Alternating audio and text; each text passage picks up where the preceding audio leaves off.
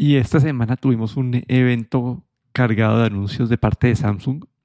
Yo te digo que vamos como en el orden, bueno, en mi orden que pareció menos interesante más interesante. Quería arrancar por los nuevos Galaxy Tab S9.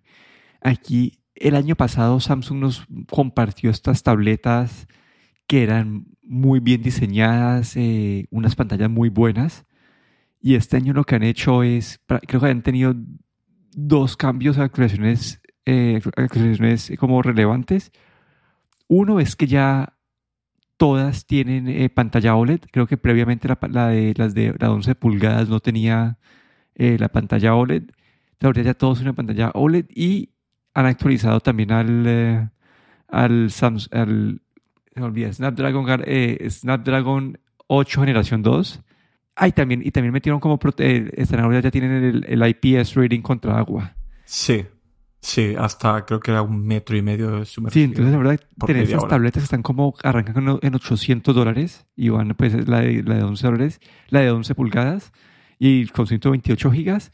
Entonces, estas están posicionadas como que para competir básicamente contra el, entre el Pro y el Air de los de Apple sino que pues estos todos una pantalla OLED también están ofreciendo una, una pantalla bastante bonita ahí, ¿no? Como que es pues, un buen diferenciador. Entonces no sé qué pensaste vos de estas. Para, mí fue una actualización menor, pero me parece bueno que la de 11 pulgadas tenga esa pantalla OLED. A mí lo que más me sorprendió aquí fue la de 14.6 pulgadas, que creo que es la tableta más grande que nunca hemos visto.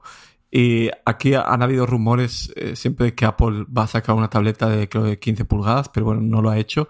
Y aquí Samsung se le ha adelantado. Y me pareció bueno, una pasada, ¿no? 14.6 pulgadas en una tableta OLED con refresco de 120 Hz, con eh, soporte para HDR. Para ver películas debe ser eh, muy buena. Y esto fue, esta, esta parte fue lo que más, más me llamó la atención, ¿no? Ese tamaño, porque creo que el año pasado no habían llegado a ese tamaño tan grande.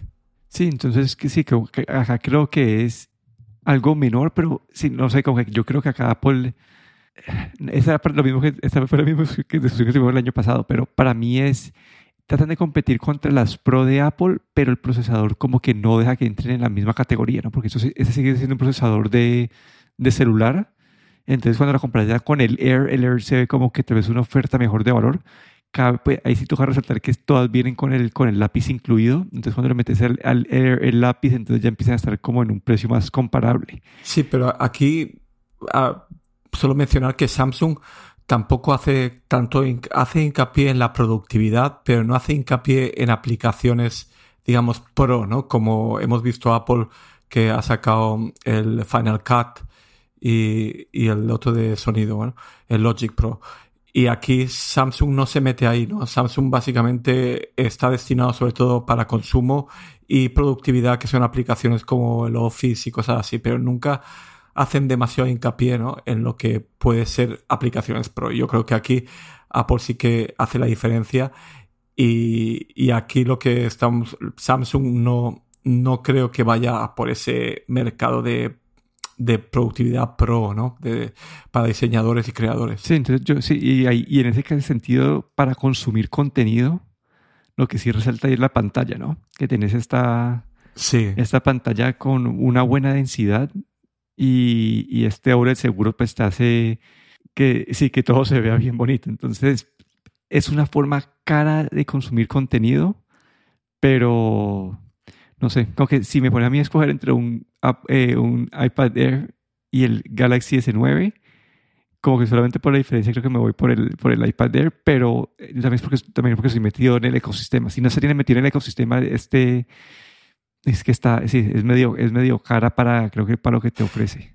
Sí, además la tableta, por ejemplo, la de 15, la de 14.6 pulgadas, empieza en 1.200 dólares, que, tan, que bueno, es, es carísima. Y la, la S9 Plus son, empieza a mil dólares, ¿no? Esa sería creo que la, competi la que compite con la de las Pro de Apple.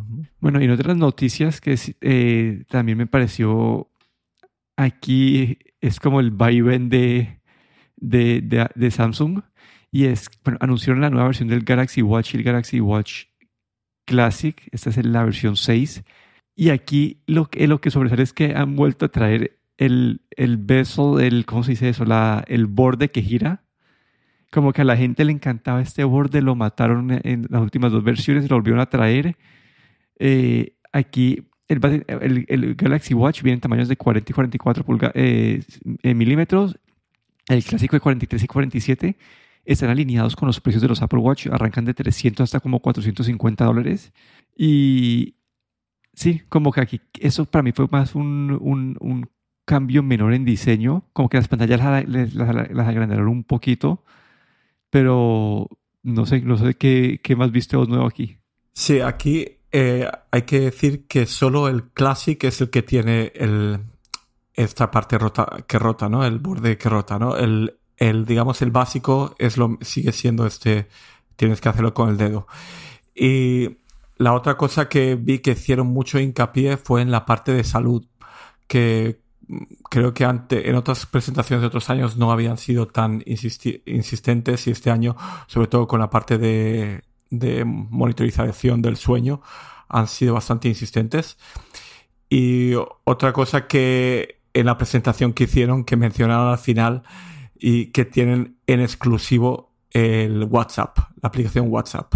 Y creo que aquí esto hicieron un poco hincapié porque creo que en el, en el ecosistema de Apple sabemos que no tenemos el, el, WhatsApp para el Apple Watch, que en algunos países es muy importante, y aquí hicieron ese pequeño hincapié. Sí, yo ahí, así por, por resaltar también, yo, yo vi la parte del sueño, como dijiste vos, pero esa función ya existía, solamente decían que ahorita te, te van a dar este sleep score, pero eso es lo que pueden traer también a sus, a sus relojes anteriores y todo, entonces no hay una, si no es que sea un súper diferenciador, para mí como que fue un, un mini cambio en diseño, como más que toda la agrandada de pantalla y todavía prometen como que las 48 horas de, de duración de batería, entonces aquí es donde se puede separar un poco de, un Apple Watch, que si básicamente te, un Apple Watch normal, no el Ultra, puedes estar como sufriendo para terminar el día eh, las 24 horas, pues porque si uno duerme con él, pero, pero esta casi te dicen que con GPS y todo,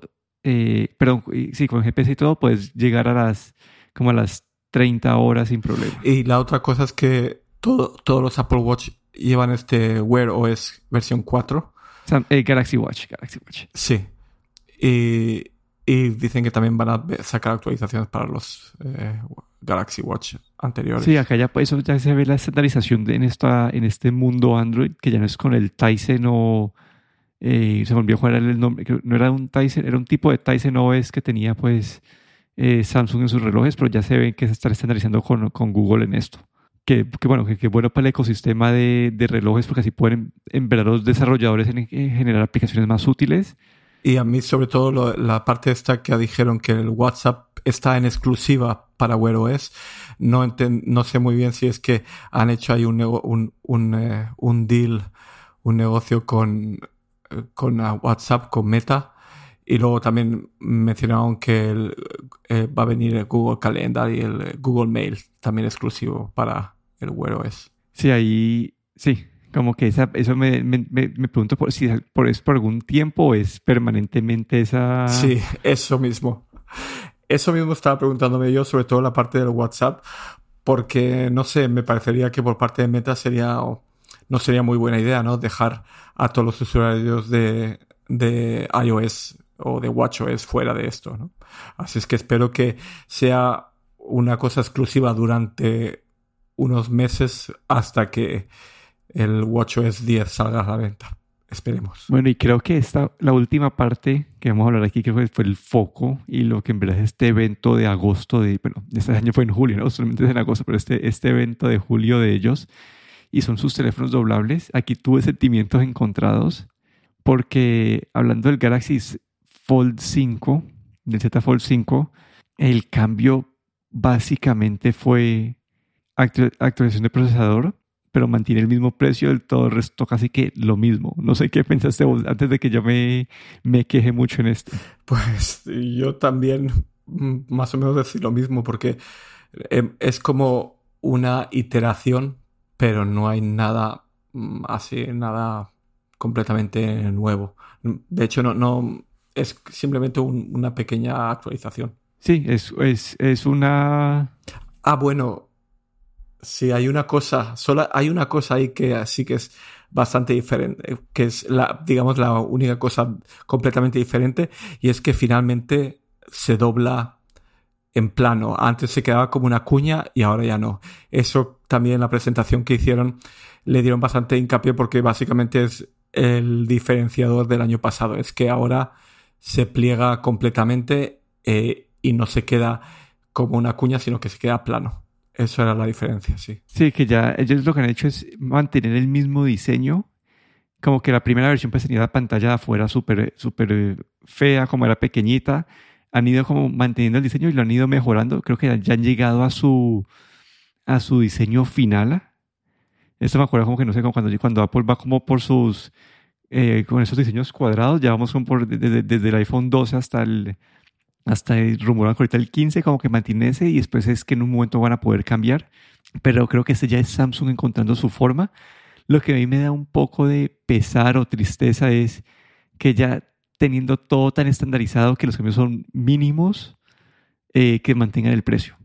Porque este pues está en los 1.800 dólares todavía que lo hace, sí, que sea un difícil de acceder a un, a un teléfono de esos doblables, sabiendo que el Pixel ahorita pues te, te da una, creo que un precio de entrada menor, ¿no? Eran como 1.500, no sé, me olvidó si eran 1.500 o... No, creo que es parecido, los mismos mil, no, sí, sí, sí, es parecido. Pero ahí sí que, como dices tú, estamos en, eh, vemos que yo creo que ahora sí este año se ha llegado ahora lo, siguiente va a ser hacerlo más delgado pero bueno el diseño ya se dobla completamente ya creo que ahí han llegado a lo que estaban buscando. Y como dices tú pues ahora está la competencia del Pixel Fold eh, que, que tiene una el Pixel Fold sobre todo tiene unas especificaciones un poquillo digamos antiguas no para lo que para, comparado con el Galaxy Z Fold 5.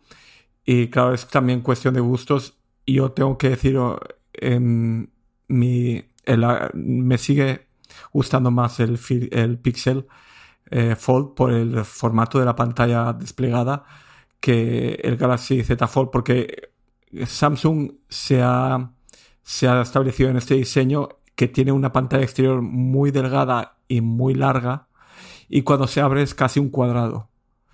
Y, el, y sin embargo, eh, el Pixel Fold ahí decidieron hacer como cuando se abre es una pantalla un poco más apaisada, un poco más alargada, más parecida a la pantalla de un tablet. Y a mí el formato de, de, Samsung que ha elegido y que seguramente no va a cambiar porque esto se ha quedado, como dices tú, ha establecido ya su modelo, su diseño, pero a mí esa pantalla cuadrada no me gusta nada. Sobre todo para, para eh, consumir em, películas y vídeos eh, hace que el cuadrado que arriba y abajo hayan unos márgenes enormes. Y sin embargo cuando tienes una pantalla un poco más apaisada pues aprovechas mejor la pantalla. Pero bueno eso es mi opinión personal. Y la gente que le gusta Samsung pues bueno supongo que no tendrán problemas con eso. Y el precio como tú dices eh, esto lo he leído también otros, en algunos artículos que la gente está, que dicen que por qué no han podido bajar un poco el precio, ¿no? Porque se han quedado todavía en ese precio, ¿no? Cuando deberían, deberían ya después de tantos años deberían haber bajado un poquillo ese precio. Pero bueno, ahí tampoco podemos culparlos porque Apple hace exactamente lo mismo. Incluso los sube los precios, nunca, nunca baja los precios. Pero bueno, eh, ahí he oído alguna, alguna gente pues, pues quejándose también de esto. Sí, y Aquí creo que la, donde hubo un cambio mayor fue en el Z Flip, que bueno, actualización de procesador adentro, pero el cambio grande en este es en la pantalla exterior, que esto lo hablamos cuando hablamos del de, Motorola, y, y, es que ahorita la pantalla de afuera pues ya es mucho más grande, más útil. Eh, aquí ellos han enfocado eh, más como en widgets, ¿no? como que tener unos widgets afuera que puedas utilizar y que te da información instantánea Aquí yo creo que en el, cuando hablamos del, del Motorola eh, tuvimos eh, opiniones encontradas. Vos querías algo mucho más simple. Me parecería útil tener un poco más de información antes de tener que abrir el celular. Pero pues aquí ya llegó al, Z Flip, que es como el principal de estos. Y ese celular sí está como a la par de, del, de, del de Motorola. Como que creo que la única diferencia es el, procesador que uno tiene el, el, 8 Plus y este es el, el 8 generación 2, pero creo que están al mismo precio a, a todo. Entonces como tenemos una competencia ahí clara y me gustaría pues, que empezara a ver que alguien haga esa comparación uno a uno del Flip con el de Motorola para, para ver en verdad cuál es el mejor de esos dos. Sí, aquí eh, he visto también algunas reviews y lo que tengo entendido es que la pantalla exterior del, de este Z Flip eh, no puede ejecutar aplicaciones, todas las aplicaciones de Android. Básicamente estos widgets que has dicho tú, que has mencionado, que se han concentrado en esto. Sin embargo, el Motorola sí que en esa pantalla externa puedes ejecutar cualquier aplicación. Ahí eh, he oído en review que esta es una diferencia. Pero bueno, eh, como esa parte que a mí no me gustaba, ¿no? De poder ejecutar una, aplicación, eh, todas las aplicaciones en la pantalla externa, pues aquí no se puede, ¿no? Es, está sobre todo basado en los widgets y mm, para mí tiene un poquito más de sentido. Pero bueno, el doblable también ya han conseguido ese formato que se dobla completamente plano. Eh, está con la última, bueno, la última generación de chip. Eh, la verdad es que también aquí han llegado a un modelo ya establecido y, y lo bajaron de precio, ¿no? Estos mil dólares creo que es un poco más barato que el modelo anterior. Sí, no sé si es eh, también porque tiene una promoción arrancando, pero depende del depende, ¿cómo se dice? Del, del storage que usas. Sí, y yo creo que aquí también están encontrados ya para estos, para este, estos, el Z Flip sí que hay competidores como el de Motorola que mucho mejor de precio y creo que aquí pues están, esto también lo han notado, ¿no? En la parte de doblables como el Z Fold, pues ahí sí que todavía no hay tanta competencia, sobre todo en, en que estén disponibles en Estados Unidos, porque eh, creo que estos otros Huawei y, el Honor no están disponibles en Estados Unidos. Entonces Samsung básicamente solo tiene la competencia del del mm, del, de Pixel, Google. del Pixel en el, en el, grande y el de Motorola en el pequeño. Sí. Y, y claro, y todavía y, y lo que tiene Samsung es que ambos funcionan con el último procesador, ¿no? Yo creo que aquí, y aquí, pues en eso no, todavía no, si quieres tener lo último, Samsung es el único que está dándote lo último en procesadores. Sí, eso sí tienen la última versión de, de todo, pero sí me gustaría ver el, el, el, cara a cara porque, sí, porque, porque mucho de esto viene del software, ¿no? Como que mucho de, de la experiencia de Orales viene de, de la calidad del software y, me, sí, me gustaría ver ese cara a cara porque en cuanto a specs, como vemos, están casi que muy parejos, pero la experiencia de software es lo que puede que haga uno mejor que el otro. Hay gente que le gusta la experiencia de software del Pixel versus la de, la, la de, la, versus la de Samsung. A otros que le han visto problema como que la experiencia de tener la pantalla fuera versus la pantalla adentro. Entonces al final creo que algo que, que rompe o que hace unos, unos celulares es el, el, software. Y eso lo vimos con el, con el dúo de Microsoft, ¿no? Que decían que el hardware era muy bueno, como que súper bueno, muy, muy bonito, súper bien construido, pero que el software era imposible usar. Entonces, sí, esa es la parte que me gustaría ver cara a cara para ver como cuál es en verdad el ganador de esos doblables. Sí, y otra cosa también es que en los doblables, que por lo menos Motorola ofrece como dos dos presupuestos, ¿no? El, dependiendo de la pantalla externa. Y Samsung sí que solo ofrece un modelo. Y ahí me gusta más esa que Motorola te dé esa opción porque puedes acceder a un doblable a un precio mucho menor. Y eso me parece algo bastante positivo. Sí, vamos a ver eh, en qué termina esto. Pero bueno, ese fue el evento de Samsung. Aquí tabletas, relojes y celulares doblables nuevos. Aquí me despido. Neldo Rosoro. Y aquí Guillermo Ferrero.